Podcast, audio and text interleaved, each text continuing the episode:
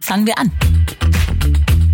Die Geschlechterrollen aufzubrechen tut ja auch Männern unglaublich gut. Denn gerade Männer leiden ja sehr unter den Vorstellungen von heutiger Männlichkeit nach wie vor. Sie müssen stark sein, sie müssen erobern, sie müssen Geld verdienen. Und wir haben bestimmte Krankheiten, die sind absolut männlich. Zum Beispiel Depressionen, Alkoholmissbrauch, Drogenmissbrauch, kriminelle Gefährdung. All das betrifft eher Männer, einfach aufgrund der Stereotypen, in denen sie groß werden.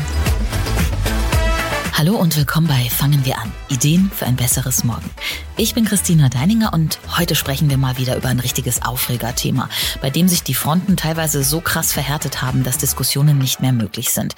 Aber so ist das nun mal immer, wenn Gesellschaft im Wandel ist. Veränderung tut gut, aber manchen eben auch ein bisschen oder auch mehr weh. Es geht heute nämlich um den vermeintlichen Genderwahn. Es geht um Geschlecht, Gender und was das eigentlich ist. Es geht um Feminismus und wie der im Jahre 2023 aussehen könnte, damit die Welt gerecht und divers ist, so wie sie sein sollte. Eine Welt, in der sich alle, Mann und Frau und alles dazwischen wohl und sicher fühlen kann. Es geht vor allem um Wandel und wie der zwischen unterschiedlichen Generationen besser entstehen umgehen kann. Und dazu hat meine Expertin ganz, ganz viel zu sagen. Ich spreche mit Dr. Stevie Schmiedel. Stevie ist in Deutschland eine der wichtigsten Genderforscherinnen und Dozentinnen für Gender Studies. Sie ist aber auch die Gründerin von Pink Stinks, der wichtigen Bildungsplattform gegen Sexismus und Homophobie. Und jetzt hat sie ein Buch geschrieben, das den schönen Titel trägt, Jedem Zauber wohnt ein radikaler Anfang inne. Welcher Zauber ist das und wie radikal der Anfang wirklich sein muss, das besprechen wir jetzt. Herzlich willkommen bei Fangen wir an. Liebe Stevie Schmiedel.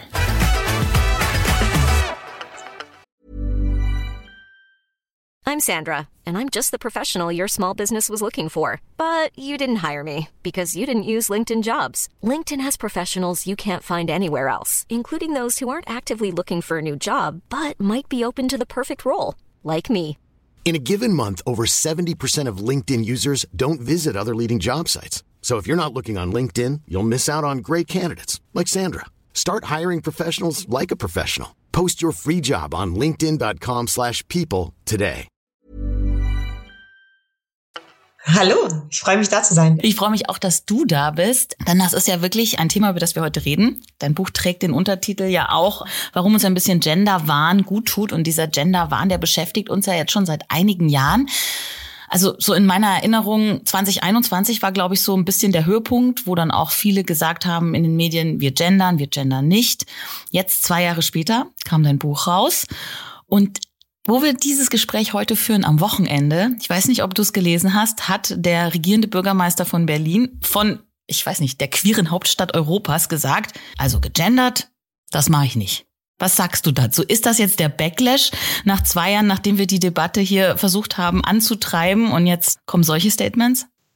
Nein, das ist kein Backlash. Ich habe schon länger gesagt, dass wir eigentlich zu schnell vorgeprescht sind. Gendersprache ist eine Kunstsprache. Letztendlich ähm, genauso wie manche Autoren noch in alter deutscher Rechtschreibung in ihren Büchern, in ihren Romanen schreiben, was auch erlaubt ist, ist es genauso erlaubt, wenn ich frei, wenn ich Romane schreibe, wenn ich mit meinen Nachbarn spreche, wenn ich publiziere am eigenen Ort, ist es völlig legitim zu gendern. Denn Gendern zeigt etwas auf. Gendern zeigt auf, dass wir in unserer Welt noch nicht wirklich gleichberechtigt sind als Frauen und weiblich gelesene Personen. Es zeigt auf, dass unsere Sprache das Patriarchat mit transportiert hat. Das ist eine Kunstform, so wenn wir ins Museum gehen und ein Kunstbild sehen und auf einmal wird uns etwas klar. Genau das soll Gendersprache auch machen.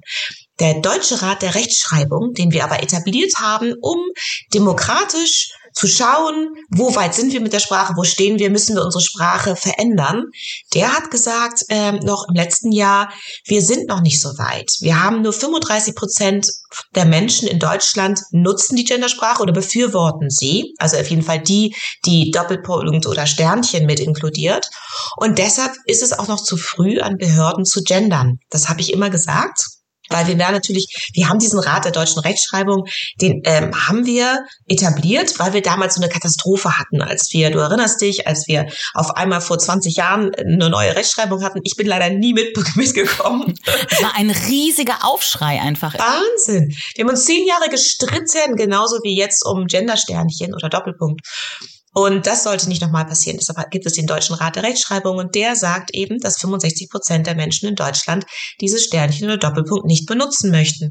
Und insofern finde ich es auch legitim, wenn die Behörden oder auch Menschen wie der Bürgermeister, das kann er für sich entscheiden, sagen, oh, ich komme da noch nicht ganz mit. Ich war neulich in Nürnberg beim CSU-Bürgermeister, der gegendert hat. Also insofern, ähm, aber auch in einem privaten Rahmen.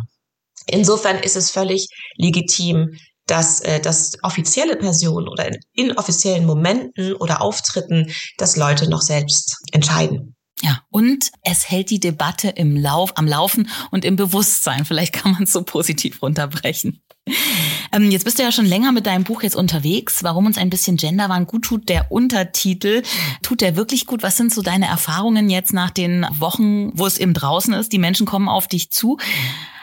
Haben die immer noch Schmerzen damit oder wie ist da jetzt so das Gefühl bei den LeserInnen? Oh, ich, ich freue mich riesig. Ich kriege ganz verschiedene Rückmeldungen und alle durchweg positiv. Und das ist schon mal wunderbar. Ich kenne ältere Herren, die sagen, ich werde nie gendern oder auch Frauen, die sagen, ich werde nie gendern, ich komme da nicht mehr mit. Und das sage ich immer, müssen, sie auch gar nicht. Aber, aber ich habe mehr Verständnis dafür. Ich verstehe jetzt, was die Jugend da eigentlich will. Und das war ja mein Anliegen, zu sagen, es ist, ich finde es einerseits illegitim, wenn man ab einem bestimmten Alter sagt, ich möchte mir jetzt gar nicht mehr mich um äh, verändern. Ich verstehe auch nicht, was da betrieben wird. Es geht ja auch nur darum, dass man einmal die Ohren spitzt und sagt, was möchte man gegenüber eigentlich? Und die Möglichkeit, das hat das zu tun, ohne dass man sich gleich vor ein Bug geschossen fühlt, also gleich angegriffen wird. Und ich glaube, das hat das Buch schon mal bewirkt. Und vielleicht auch, es geht ja nicht nur um Gendern in der Sprache, es geht ja um alles, was den Genderwahn betrifft. Also äh, Genderwahn, das sage ich selbst ironisch und, und äh, humorvoll. Also alles, was die jüngere Generation möchte, an dass verschiedene Geschlechteridentitäten anerkannt werden und so weiter.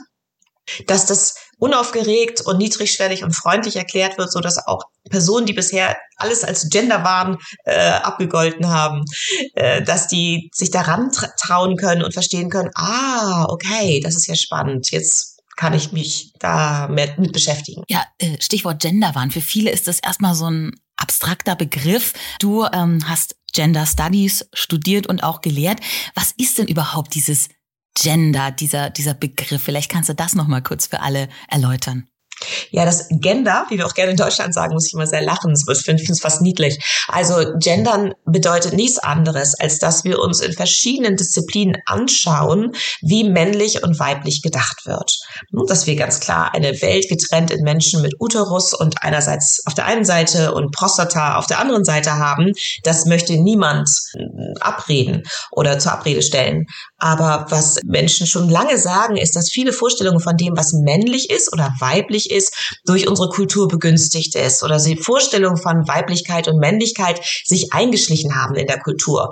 Und die Gender Studies machen nichts anderes, als zu gucken, wann ist denn das passiert und wie könnte es sonst aussehen oder welche Prozesse in der Kultur oder in unserer Erziehung haben bewirkt, dass wir uns vorstellen, dass Frauen so und so sein sollen. Zum Beispiel ganz simpel Farbe rosa Louis XIV, der Sonnenkönig, der trug schon rosa Rüschen, der hatte hochhackige Schuhe als erster an, der hatte Perücke und Schminke und das war alles wahnsinnig männlich, war unglaublich mächtig. Das kann man sich heute nicht mehr vorstellen, aber es ist ein gutes Beispiel, um zu zeigen, alles, was wir so als mädchenhaft und bling bling uns heute als typisch Mädchen oder bestimmt schon genetisch veranlagt vorstellen, das gehörte mal zum Männlichen.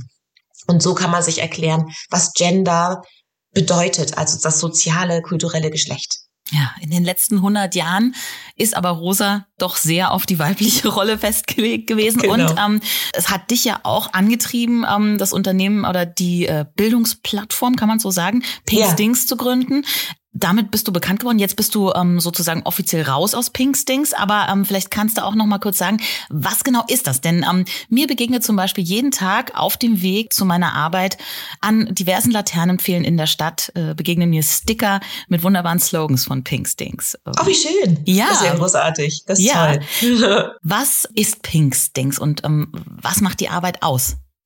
Pink Stings ist äh, die reichweitenstärkste Bildungsorganisation zu Sexismus in Deutschland. Wir sind, äh, oder ich sage mal noch wir, das fällt mir ein bisschen schwer, ich bin erst seit September draußen nach zehn Jahren. Pink Stings ist ähm, auch Verbraucherschutzorganisation und hat von Anfang an versucht darzulegen, wie, dass es einfach nicht sein kann, dass Mädchen so stark auf rosa, und damit meinen wir nicht die Farbe, sondern alles, was die Farbe äh, konnotiert, festgelegt sind. Das heißt häuslich, niedlich, süß, lächelnd, ähm, auf Verschönerung Veränderung ausgerichtet auf soziales Verhalten, während Jungen blau draufhauen, erobern, mit Schwertern um sich äh, wedeln und ganz stark und aktiv sind. Und wir haben versucht, diese Geschlechterrollen immer wieder aufzubrechen, was nicht heißt, dass jedes Mädchen Mathe verrückt und jeder Junge mit Puppen spielen muss. Also es geht einfach darum, eine Vielfalt zu zeigen, denn es ist auch wichtig, dass Mädchen auch mal aggressiv auftreten dürfen, auch laut sein dürfen und genauso, dass Jungen soziales Verhalten erlernen. Das ist nämlich ganz wichtig in heutigen Zeiten, wo sie als Vater doch ähm, auch mitarbeiten sollen und möchten. Und das muss man ja auch irgendwo erlernt haben, empathisches Denken. Das ist nämlich nicht biologisch angelegt, sondern sozial konstruiert. Also kann man das erlernen, empathisch zu sein. Das sind so die Grundzüge von Pink Stings und wir haben ganz viel Arbeit an Schulen gemacht. Also ich habe Arbeitshefte und Arbeitsmaterialien für Schulen entworfen, die bundesweit angenommen wurden und äh, benutzt werden. Wir haben zu Germany's Next Topmodel viel geschrieben und äh, campaigned, dass äh, diese Sendung eben das Selbstbewusstsein von Mädchen schädigt.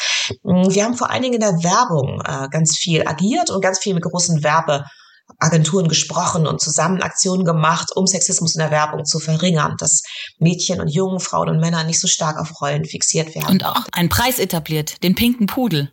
Den pinken Pudel, genau. Der pinke Pudel hat die Werbefilme prämiert, die mit Geschlechterrollenstereotypen brechen. Also auch haben wir gelobt, anstatt mal äh, zu shitstormen. Und wir, das sind inzwischen sind es 14 Menschen in einem Büro in Hamburg-Eimsbüttel äh, von Spenden und teilweise von der Bundesregierung finanziert und äh, machen ganz, ganz großartige Arbeit. Und das Spannende dabei finde ich, ähm, du hast auch gesagt, ist eine ähm, Plattform gegen Sexismus und Homophobie. Ähm, es ist keine im strengen Sinne feministische Plattform und es arbeiten auch Männer mit. Also es ist ja. ganz bekannter auch Nils Pickert. Es ist einfach ähm, ja der der Feminismus ist eben nicht nur auf die Kategorie Frau und das ist glaube ich auch was äh, für was du stehst. Auf jeden Fall. Äh, Feminismus muss nicht nur von Frauen betrieben werden. Also heute, selbst äh, Barack Obama sagte, I might be a little grayer today. Also ich bin vielleicht ein bisschen grau grauer, mehr, mehr graue Schläfen, aber this is what a feminist looks like. Also so sieht ein Feminist aus. Und äh, nachdem Barack Obama das 2015 das erste Mal gesagt hat, wurde es immer normaler, dass auch Männer sich als Feministen verstehen. Denn letztendlich die Geschlechterrollen aufzubrechen, tut ja auch Männern unglaublich gut. Denn viele Männer, gerade Männer, Männer leiden ja sehr unter den Vorstellungen von heutiger Männlichkeit nach wie vor. Sie müssen stark sein, sie müssen erobern, sie müssen Geld verdienen, ähm, sie müssen erfolgreich sein. Und wir haben bestimmte Krankheiten, die sind absolut männlich leider, zum Beispiel äh, Depressionen, Alkoholmissbrauch, äh, Drogenmissbrauch, kriminelle Gefährdung. All das betrifft eher Männer, einfach aufgrund der Stereotypen, in denen sie groß werden. Und das, auch dagegen wehrt sich der Feminismus, dass Männer immer, ein Mann immer ein Mann sein muss. ja, nicht jede äh, Sektion des Feminismus, denn ähm, den ersten Satz in deinem Buch, den muss man wirklich äh, erwähnen. Moment, ich hoffe, ich zitiere ihn richtig. Der heutige Feminismus ist ein einziges Gemetzel. Richtig. Das klingt schon mal sehr gefährlich. Genau. Ich, ich überspitze gerne ab und zu in dem Buch und, und ich habe gerade ein Missy-Magazin gelesen, dass die meinen schwarzen Humor mögen. Ich versuche es wirklich selbstironisch und fröhlich teilweise auch darzustellen, denn es ist manchmal sehr verbittert und sehr ernst bei uns und wir gehen uns schon ordentlich an den Kragen innerhalb des Feminismus, weil die Vorstellung, wie ich als Frau leben möchte, was ich sein möchte, natürlich auch meine Form des Feminismus bestimmt. Da gibt es diejenigen, die sagen, zum Beispiel Sexarbeit gehört abgeschafft oder Prostitution, das ist ähm, für alle Frauen erniedrigend und andere, die sagen, nein, das ist eine Dienstleistung und die kann unter ganz, ganz schlimmen Verhältnissen ausagiert werden. Und da muss man dringend gegen vorgehen. Aber es gibt Frauen, die auch selbstbestimmt als Sexarbeiterin arbeiten. Und wo fängt Sexarbeit eigentlich an? Also genau wie die Debatte, darf ich Kopftuch tragen oder nicht? Darf meine Freundin ihren Hijab äh, tragen bei der Arbeit? Das sind alles große, große Themen im Feminismus, an denen wir uns erzürnen Oder auch zum Beispiel, kann es Sexismus gegen Männer geben? Ich sage ja, denn gerade diese Probleme, die Männer haben, die ich gerade aufgeführt habe, die betreffen Männer, weil sie Mann sind oder weil sie ähm, aufgrund ihres Geschlechts diskriminiert werden in der Form vom Patriarchat, in dem sie eigentlich auch profitieren, weil sie eher den Job kriegen, eher eine gute Rente haben als Frauen. Und trotzdem werden sie auch innerhalb dieses Patriarchats, ähm, haben sie selber, erleiden sie selber ein, eine Benachteiligung. Insofern gibt es auch da große Streitereien. Da sprichst du ja davon, ähm, dass wir sozusagen in so einer Art Patrix feststecken. Was ist das denn? Genau, das Patriarchat hört sich immer so an, als ob nur Männer profitieren von der Gesellschaftsordnung, die wir über die letzten vier bis 2000 Jahre etabliert haben. Aber auch Männer haben irgendwie ihre Problematiken da drin und vor allen Dingen auch große Zwänge, denen sie, die sie erfüllen müssen. Und deshalb sprechen mehrere Menschen inzwischen von der Patrix, also wie eine Matrix, wenn man den Film erinnert mit Keanu Reeves, also ein Gewebe, in das wir alle eingebunden sind und dass die Gender Studies versuchen, zu durchschauen und zu überlegen, wie ist es eigentlich dahin gekommen. Feminismus ist dann vielleicht politische äh, Bewegungen daraus zu etablieren und zu überlegen, wie können wir da wieder rauskommen. Das ist dann der Feminismus. Gender Studies ist erstmal die Analyse. Die Analyse und Gender und Geschlecht ist halt so ein Thema und das beschreibst du eben auch was jeden einfach irgendwie betrifft, egal ob ich mich jetzt weiblich, männlich oder dazwischen definiere. Aber es ist ganz stark identitätsstiftend und ist vielleicht deswegen auch die Diskussion so emotional.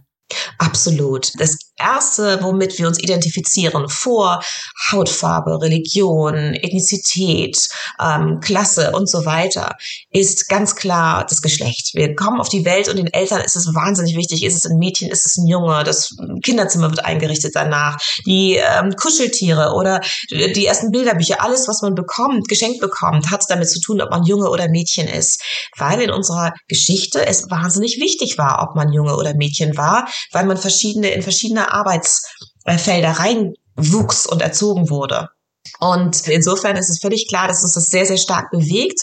Und wenn wir dann unser ganzes Leben richtig gelebt haben als Mann oder richtig als Frau und um diese Anerkennung auch zu bekommen, du bist ein tolles Mädchen, du bist ein toller Junge, dann kommt auf einmal diese, diese junge Gender-Generation und will alles anders haben und sagt, ja, da gibt es Menschen, die sind zwar im Körper ähm, äh, einer, also mit Uterus oder mit Eierstöcken geboren, aber das, die sind Männer. Oder andersrum. Und die ältere Generation sagt, sag mal, spinnt ihr eigentlich? Wie soll denn das jetzt gehen? Oder ja, auch Männer können ähm, sich so wie Frauen fühlen und ähm, oder auch teilweise weibliche Berufsfelder ergreifen. Schon da geht es manchen zu weit. Und das, damit brauchen wir erstmal ein tiefes Durchatmen und ein Verständnis dafür, wie diese Menschen erzogen worden sind, wo sie herkommen, welche Einflüsse sie hatten, damit wir nicht immer gleich mit der Tür ins Haus reinbrechen, sondern vielleicht auch erstmal die Leute kommen lassen und den Zeit geben. Genau, äh, das sagst du ja auch. Das ist ein Thema, was wirklich von Generation zu Generation ganz unterschiedlich ja, betrachtet wird, empfunden wird. Und äh, da jetzt eine Verbindung zu schaffen, das scheint ja so ein bisschen das Ziel zu sein. Du hast Kinder im Teenageralter, ich auch. Und ich sehe, dass da die Frage des Genderns, also die stellt sich gar nicht. Für meine Kinder ähm, ist es völlig selbstverständlich. Die, die verstehen gar nicht, dass man sich da überhaupt aufregen könnte in irgendeiner Art und Weise. Ich denke, die Erfahrung hast du auch gemacht. Ich habe aber gleichzeitig jeden Tag mit KollegInnen, nein, Kollegen, ich muss es so sagen, männlichen zu mhm. tun, mhm. ähm, jenseits der 50, die sich wahnsinnig aufregen, wenn ich was gendere. Ich höre solche Sachen wie äh, linksgrün versiffte Woke-Mafia ab und zu mal, äh, wirklich, wenn ich ja. ein Buch zum Beispiel auf dem Schreibtisch liegen habe. die, diese krassen Gegensätze, ja, ja ähm, gab es die schon immer oder ist das vielleicht jetzt in der heutigen Zeit 2023 noch viel doller ausgeprägt als vor 30 Jahren? Ich glaube, es gab sie schon immer. Ich finde es total spannend selber als Mutter von ziemlich großen Mädchen schon inzwischen. Das sind so Sachen wie, wenn wir im Auto sitzen und irgendwie ging es um Karl May. Irgendwo kam Karl May und dann sagte eine Tochter, ja, der ist böse. so nicht so, hat sie es nicht gesagt, sie ist eloquenter gesagt natürlich. Und ich merke, wie bei mir die Pumpe geht, weil mich diese Debatte so nervt. Denn natürlich, ich sage nicht mehr, ähm, ich sage, ich spreche von Native Americans, ja, ich bin gebildet, ich verstehe, dass die Native Americans nicht mehr als Indianer angesprochen werden möchten möchten, das ist was von früheren Zeiten.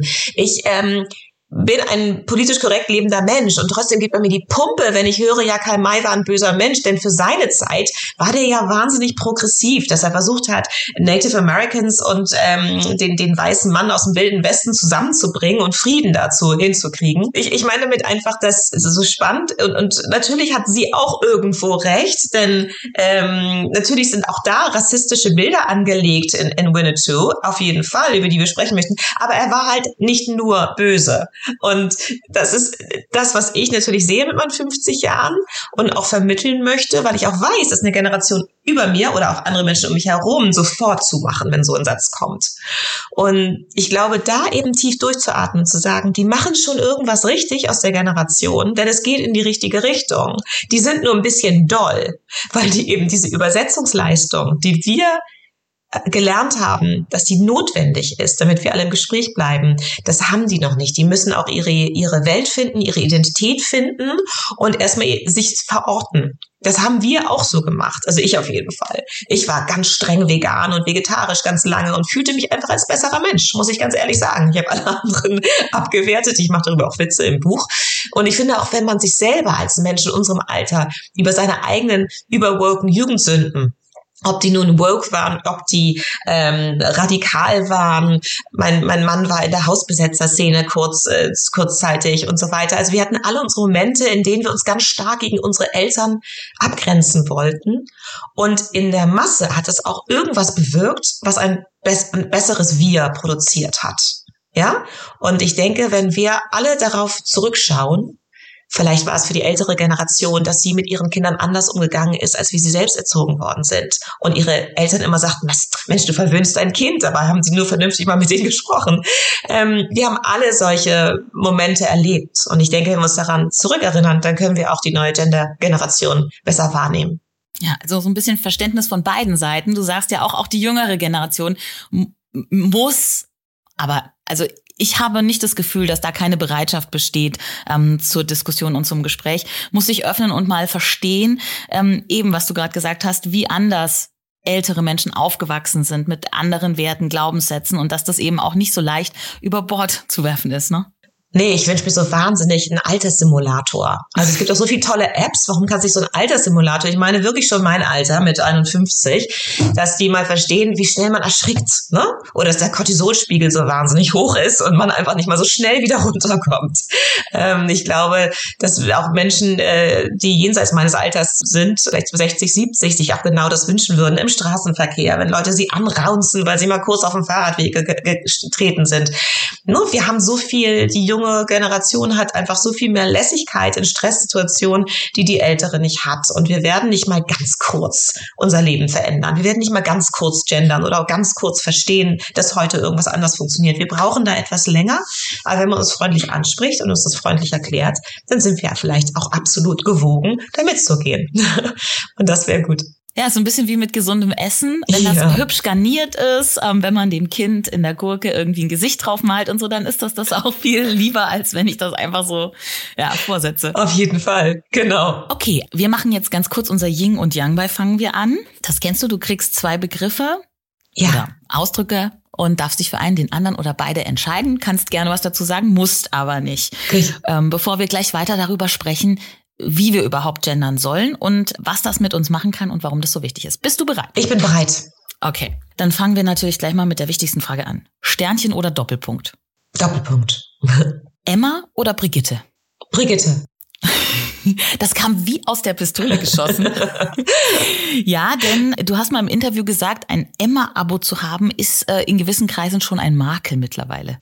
Ich, ich habe eine Freundin, die Emma-Abonnentin ist und da bin ich mal sehr tolerant. Denn Anne Schwarz hat natürlich viel bewegt für uns Frauen. Das ist völlig klar. Ich finde sie mittlerweile grenzwertig. Ich finde ihre Aussagen sehr populistisch. Ich habe Probleme mit der Emma, auch mit den Positionen teilweise, die dort vertreten sind.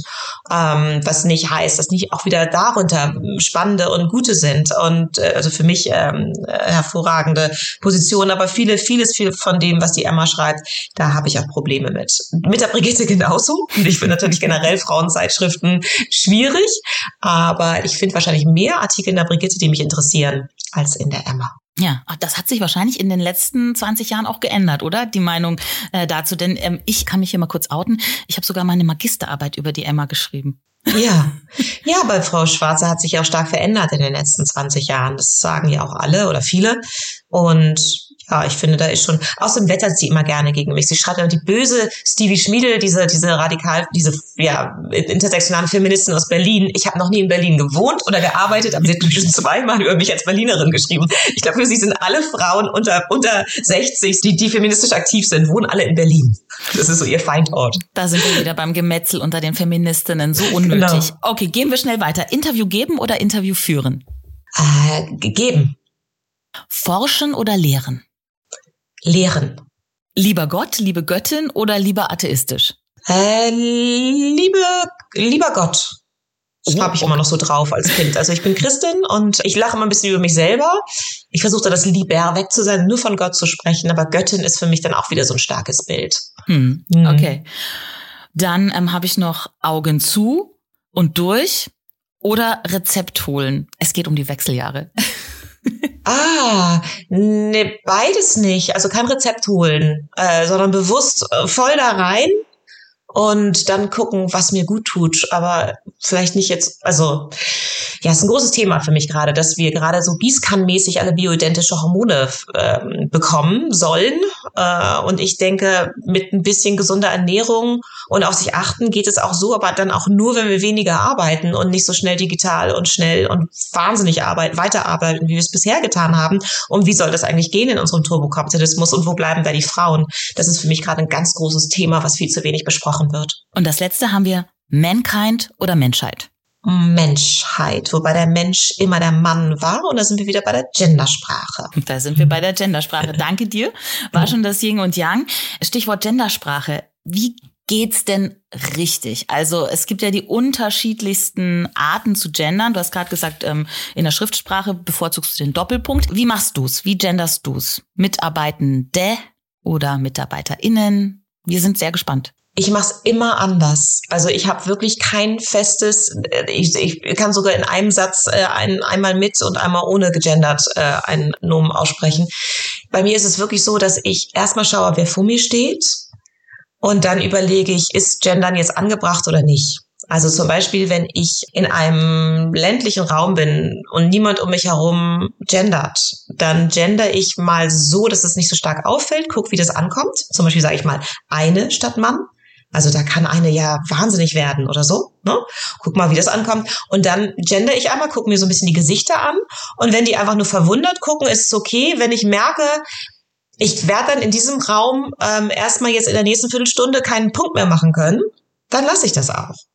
Und das kann man mir gerne ankreiden, aber ich merke, dass das der sinnvollere Weg ist. Ich gendere sonst in meinem Alltag eigentlich, ich, für mich ist es ungewohnt, nicht zu gendern, weil ich schon so lange gendere und der Glottischlag mir so leicht von der Zunge geht, also der, ne, das, das äh, MitarbeiterInnen, das ist für mich überhaupt kein Problem. Das geht, das hat man ganz schnell drauf. Und trotzdem, wenn es dann um verschiedene ähm, Artikel und so weiter geht, dann ist es auch manchmal sau hässlich, wenn man dann zu viel Doppelpunkte, Sternchen und so weiter und Fallbeispiele ähm, reinfügt. Insofern, manchmal bleibe ich auch einfach nur bei den äh, gegenderten Nomen. Du sagst gerade, es, es fühlt sich manchmal komisch an, es äh, sieht nicht schön aus, aber wir hatten es ja vorhin schon von der Rechtschreibreform. Sprache ändert sich, ähm, Worte ändern sich und verschwinden. Du bringst auch das Beispiel vom Fernsprechapparat, ähm, ja. was wirklich früher jeder mehrmals am Tag gesagt ja. hat, kommt einfach nicht mehr vor und klingt ganz sperrig und komisch jetzt. Also die Hoffnung ist ja, dass es sich irgendwann einfach normalisieren wird. Absolut. Ich meine, die haben Hacken-Porsche aus dem Duden rausgestrichen. Wie schrecklich ist das denn? ich meine, ich liebe das Wort Hacken-Porsche. Aber erstens hat niemand mehr einen Hacken-Porsche und zweitens wird er jetzt wahrscheinlich irgendwie anders bezeichnet. Also Hacken-Porsche sollst du in offiziellen Dokumenten nicht mehr nutzen hat wahrscheinlich auch noch nie jemand, aber ähm, trotzdem, ich finde das immer so ein ganz gutes Beispiel, dass man mal Wörter nimmt, von die einem ganz normal vorkamen, aber die jetzt nicht mehr im Gebrauch sind. Genauso wird es irgendwann völlig, also in der, ich würde sagen, ich lebe in Hamburg-Eimsbüttel, die meisten Menschen um mich herum gendern. Wenn ich jetzt auf Veranstaltungen gehe, wenn ich Vorträge gebe, um mich herum gendern alle. In den Universitäten, in den Ausgehvierteln, in den großen Städten, das wird alles das, also Gendersprache wird kommen, da bin ich mir ganz sicher. Denn die meisten Menschen, die gendern, sind junge Menschen. Und das werden sie auch weitermachen. Die werden nicht irgendwann damit aufhören. Aber es wird vielleicht eine bessere Version geben, vielleicht, vielleicht auch mehr Einigkeit, wie wir denn die gesamte Sprache gendern. Ich bin da sehr, sehr gespannt. Aber das, was jetzt ist, ist noch nicht der, der Zustand, in dem es enden wird. Denn wie, wie du sagst, Sprache entwickelt sich ständig. Und in 20 Jahren werden wir nochmal ganz andere äh, Wortkreation haben. Ja, eine große Sache ist ja immer, wie wir die Welt sehen, wird durch unsere Sprache bestimmt, wie wir, wie wir sie beschreiben. Die Sichtbarkeitmachung ist ja immer so ein Beispiel, was ganz viele Menschen bringen. Wenn ich sage, äh, der ganze Raum war voller Lehrer, dann mache ich die mhm. Frauen sozusagen unsichtbar. In den Köpfen vieler Menschen, vor allem muss ich sagen, wenn ich mit Menschen diskutiere, oft älterer Männer, die sagen, ja, wieso, ich meine die Frauen doch mit. Ja, das ist also, freundlich. Hm? Das ist genauso wie wenn Leute sagen, aber das war jetzt gar nicht sexistisch gemeint. genau. Oder es war gar nicht rassistisch gemeint. Ja, ja, genau, genau. Und es ist ja so, wenn du selber nicht betroffen bist, kannst du dich gar nicht vielleicht in die Situation, also äh, offensichtlich nicht in die Situation der anderen Menschen hineinversetzen. Stichwort Privilegien, ja. Also ja. Ähm, du sagst ja auch, jeder sollte eigentlich mal so einen Privilegiencheck machen. Was ist das? Das ist zu schauen, was ich für Privilegien, also was ich für, bin ich, bin ich eher weiß, dann habe ich in dieser Gesellschaft natürlich, habe ich bessere Karten. Denn Menschen of Color oder schwarze Menschen haben es nach wie vor schwerer. Also ich habe viele, selbst hier in der Großstadt, habe ich viele Freundinnen of Color zum Beispiel, die schon merken, dass sie anders mit oder Akzent haben, dass sie anders ankommen, anders angeschaut werden, nicht als so kompetent wahrgenommen werden. Genau wie Frauen generell auch als nicht so kompetent wahrgenommen werden wie weiße Männer als solches. Also der weiße Mann ist wahrscheinlich der kompetenteste. Ich habe so gedacht, neulich habe ich neulich zu einer, äh, mit einer Freundin haben wir irgendwie abends, da lief der Fernseher nebenbei und da saß da Günther Jauch mit seinen Hängebäckchen und Bäuchlein und ne, graumelierten Schläfen und ich dachte, kennst du eine Frau, die so auftreten darf, mit dem Alter im Fernsehen, ungeliftet, ungeschminkt und so weiter, und trotzdem als kompetent wahrgenommen wird. Ich kann keine einzige. Ja, also das zeigen ja auch die Studien ganz klar. Über 50 ist kaum noch eine Frau im Fernsehen zu sehen. Und ähm, wenn, also Männer haben einfach diese Kompetenz, die dürfen das einfach während Frauen sich ganz doll anstrengen und noch was schönern müssen und so überhaupt vor die Kamera zu dürfen. Es gibt da diese, weiß nicht, ob du die gesehen hast, eine sehr interessante Doku über Hillary Clinton, mehrere mhm. Teile und ähm, in einer Folge beschwert sie sich wirklich sehr darüber, dass sie damals im Kampf gegen Bernie Sanders, sie muss vier Stunden vor dem Termin da sein, wird gestylt, mehrmals Wahnsinn. umgezogen und Bernie kommt eine halbe Stunde vorher, zieht sich einen Sakko über und los geht's. Also es ist unfassbar und es ist wirklich nur für die Außenwirkung, hat nichts mit ja. dem Inhalt zu tun. Also ich habe jetzt, ich bin auch in der Talkshow demnächst, da hatten sie einfach, sie zwei Stunden vorher da bin für die Maske. Ich so, sie würde ich knicken. Ich komme so an, wie ich da ankomme und entweder nehmen sie mich oder nicht. Also lassen, dann lassen sie es bitte. Ja, das ist schon, und, und wenn ich die Männer frage, so, nö, übergepudert und fertig war's. Also das ist, äh, das war jetzt nur das eine, aber wir sprachen jetzt von Privilegien. Also ähm, wirklich mal zu schauen. Es gibt äh, von Martin Schröder ein neues Buch, in, in dem er ganz klar sagt, wieso Frauen und Männer sind doch schon gleichberechtigt und vor allen Dingen sind Frauen ja auch glücklich inzwischen in Deutschland, weil er sich auf verschiedene Studien bezieht. Und er meinte ich, wie irre, dass ein Mann sich da hinstellt und sich ähm, also wirklich ausgewählte Studien nimmt für ganz bestimmte Zusammenhänge. Wir haben nach wie vor unheimlich hohe sexualisierte Gewalt in Deutschland. Ja. Ja, also wir haben nach wie vor das Problem, dass Frauen eher durch die dunkle Gasse gehen und Angst haben müssen als Männer. Und wir haben eine Rentenschere von 60 Prozent. Das liegt natürlich daran, dass Frauen sehr oft in die Teilzeitfalle tappen oder zu wenig sich Berufe aussuchen, die viel Geld machen. Aber es hat natürlich auch noch viel mit Erziehung zu tun. Und dafür können Frauen nichts, wenn sie nicht früh genug hören, Mensch, geh raus da und mach ordentlich Kohle. Oder das mit den Kindern kriegst du schon irgendwie hin. Hauptsache, du hast ähm, eine vernünftige Rente. Da ist noch ganz viel zu tun. Ja, sagst du ja auch, ähm, die Frauen, die Männer, das feste Geschlecht. Ja. Gibt's das überhaupt? Das ist ja die große Frage. Ja. Nein, das feste Geschlecht, also was es ganz klar gibt, ist Menschen mit äh, Uterus und Eierstöcken, die ganz bestimmte Bedarfe haben. Ne? Wir sprachen gerade über die Wechseljahre. Wir, ähm, wir haben, wir menstruieren, wir bekommen Kinder. Alleine, dass wir gebärfähig sind, macht uns am Arbeitsplatz, da haben wir weniger Privilegien, weil wir eher angeschaut werden von wegen, oh, du wolltest dann doch irgendwann Kinder bekommen. Ne? Also wie äh, stellst du dir das hier eigentlich vor? Also Aufstiegschancen sind geringer. Wir haben dadurch auf jeden Fall Nachteile. Es gibt Menschen mit Prostata, die brauchen Fürsorge, Vorsorge, äh, die brauchen medizinische Betreuung, äh, die brauchen ganz andere Dinge. Das ist die, die Grundbasis, die wir haben. Aber drumherum haben wir ganz viel Grauzone. Wir haben Frauen durch die, die, also ein Drittel der Frauen rauschen so durch die Wechseljahre und kriegen das gar nicht mit oder ihre Menstruation. Wir haben Menschen mit Prostata, die ähm, trotzdem vielleicht wenig Bartwuchs haben oder eher kleiner sind und trotzdem sich Mann nennen möchten, ohne ständig zu hören, oh, du bist aber kein richtiger Kerl. Also wir haben ganz, ganz viel Grauzone und vor allen Dingen haben wir Menschen, die sehr eher so empfinden, wie wir eigentlich ja denken, Frauen empfinden sollten, aber vielleicht mit Prostata geboren sind oder Penis und sagen, nein, ich empfinde aber als Frau. Und das ist komplexer geworden. Früher hatten wir da ganz klare Aufteilung und diese Aufteilung hat Sinn gemacht, weil unsere ganze Kultur darauf basiert. Und jetzt, wie gesagt, schauen wir da differenzierter hin und das macht vielen Menschen Angst. das kann ich komplett verstehen. Trotzdem ist eine Berechtigung da, hinzuschauen, wie wir das Ganze eigentlich nennen in Zukunft. Ja, du plädierst ja für äh, weiblich oder männlich gelesen oder genau. sozialisiert. Genau. Das schafft einfach ähm, ein bisschen ein breiteres Bild. Wir brauchen auf jeden Fall noch die Einteilung in, ich sage mal, Uterus und Prostata, weil wir wissen, wir wissen aus der Gendermedizin, dass Menschen mit, gerade Menschen mit Uterus viel, viel zu lange in der Forschung überhaupt nicht vorkamen. Wir wissen erst seit kurzem, dass der, ähm, Herzinfarkt, der weibliche Herzinfarkt ein ganz anderer ist. Ne? Der, der, der hat andere Symptome zum Beispiel. Nur als ein Beispiel. Oder dass man bestimmte Medikamente äh, Männer und Frauen anders verabreichen muss. Also wir brauchen noch diese Basis der Geschlechtlichkeit, die wir trennen. Darüber hinaus sollten wir aber wirklich einfach nur von weiblich gelesenen oder männlich gelesenen Personen sprechen oder traditionell weiblich und männlich, so wie wir uns das damals vorgestellt haben. Ich wünsche mir schon sehr so eine komplette Auflösung der Geschlechter und dass wir eher von Menschen sprechen, ähm, beim neuen Selbstbestimmungsgesetz war ja ein Vorschlag der Grünen auch, dass wir gar keinen Eintrag mehr ins Personenstandsregister tätigen. Das fände ich die beste Version, denn ich denke, langfristig wird es darauf hinauslaufen, nur eben mit einer klaren Einteilung in diese grundgeschlechtliche Basis, damit wir eben schauen können, wie wir da gendermedizinisch weiter forschen können.